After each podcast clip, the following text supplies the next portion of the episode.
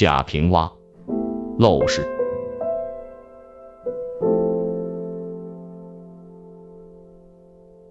推开一扇黑门，就进入一个世界了。一墙之外的阳光挺好，却也有风，是从旁边的高楼下过来的，压缩了的，无形而坚硬。这门就随身紧关，一切复沉沦与黑暗了。主人是玩墨的，这黑屋大致也和谐。爱屋及乌嘛，眼睛看墨的颜色多了，便从门缝里斜射进来的三根五根的光线，光线的一切的生动里，也能欣赏出这一处墨用的云，用的火，有其亮色和韵味。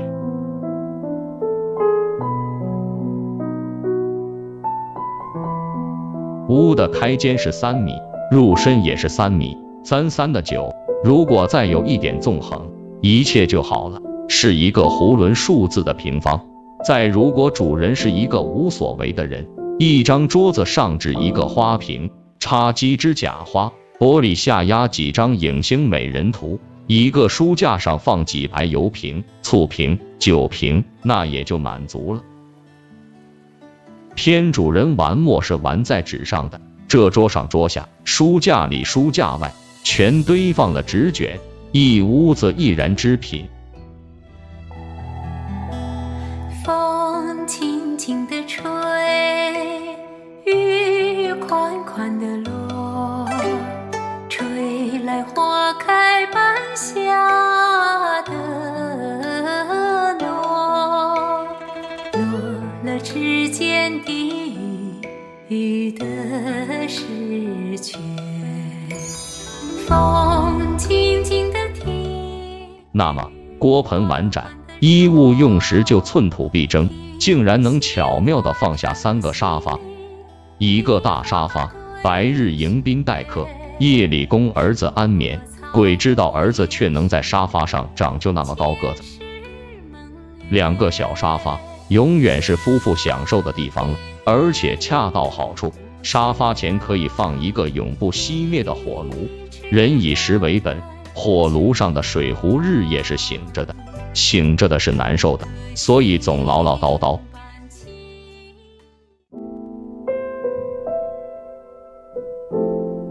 主人常常在沙发上坐，取笑水壶不旷达。当然，始终不醒的是另一个房子，长沙发紧边的地方有一个门洞，门洞没有帘子。好了，这正是黑帘子。永远与所有来客是一种神秘。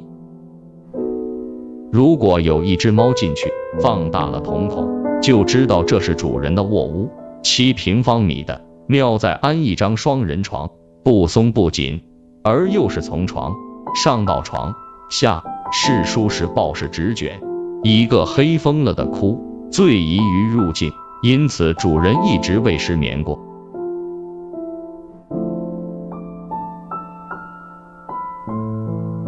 蜈蚣有一百条腿，但并未嫌弃过腿多；云鹤有两条腿，但也并未抱怨过腿少。甚至它落下来还喜欢一腿独立，实在没有地方让家具立脚，因为人腿太多了。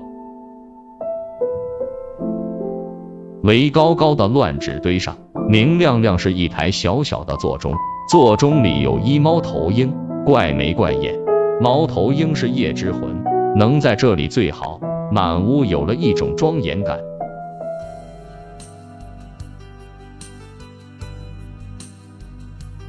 脸一日洗几遍，脸还是不干净；眼一生不洗，眼永远是亮的。空余的地方发挥不了拖把和扫帚的功能，也就不去花那份钱。反正人是活动的，是天生的避尘珠。奇怪的是，空气没有因空间狭小而稀薄。为了看清人之呼吸，就以香烟味有形的空气吸进一口，吐出三口，袅袅扶摇到屋顶，祥云笼罩。大可在俯察品类之盛后，再可仰观宇宙之大。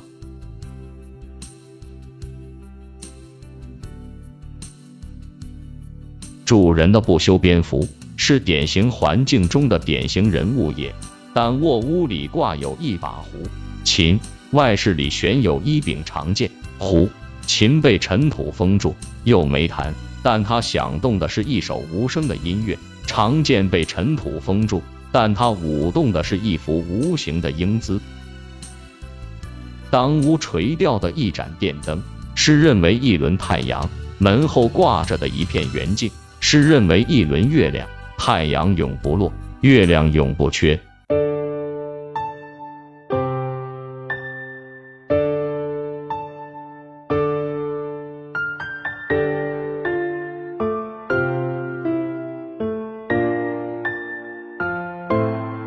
儿子说：“还有八颗星星，两颗在他脸上，两颗在妈妈脸上，四颗在爸爸脸上，因为老子有一副眼镜。”夜里或许断电了，炉火光亮，人之初是善的，人之影却诡变，在四面墙上忽大忽小，忽长忽短，自己常常为自己吃惊和感动。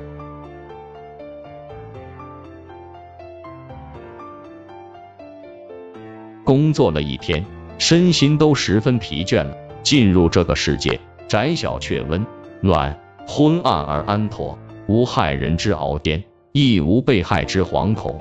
男的有妻，女的有夫，夫妻有子，有酒且饮，无酒轻谈，随行适意，其乐无穷。夫妇又坐在两个小沙发上，看芦苇顶棚上老鼠打架，打得那么激烈。结果就一只掉下来，不免说一声：“有什么过不去的？”然后关起西墙上的裂缝，裂缝好宽，斜斜下来，有分有合的图案，看作是一棵秃树，也看作是一个枯鼻子，更多的看作是抽象的画，常看常新。最得意的，也最欣赏不够的是东南墙角上的蜘蛛网。大若羽毛，经纬高超，尘烟熏泥，丝粗如绳，那是人工所不能及的艺术品啊！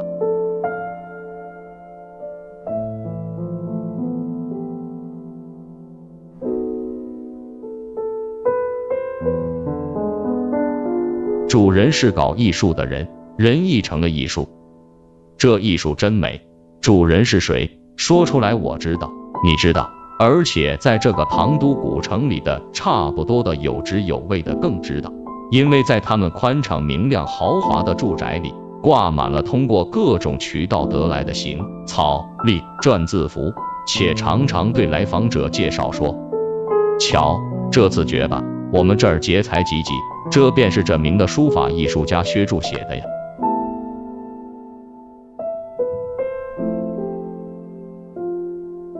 草于一九八六年一月九日夜。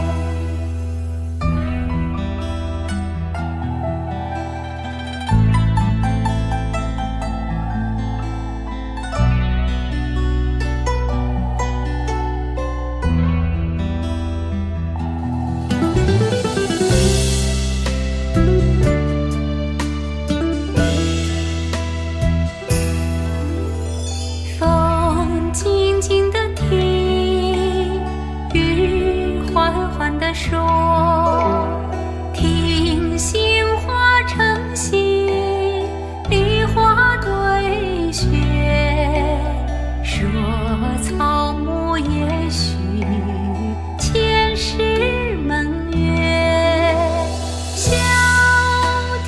夜雨不一本期就分享到这儿欢迎在下方留言。祝您开心。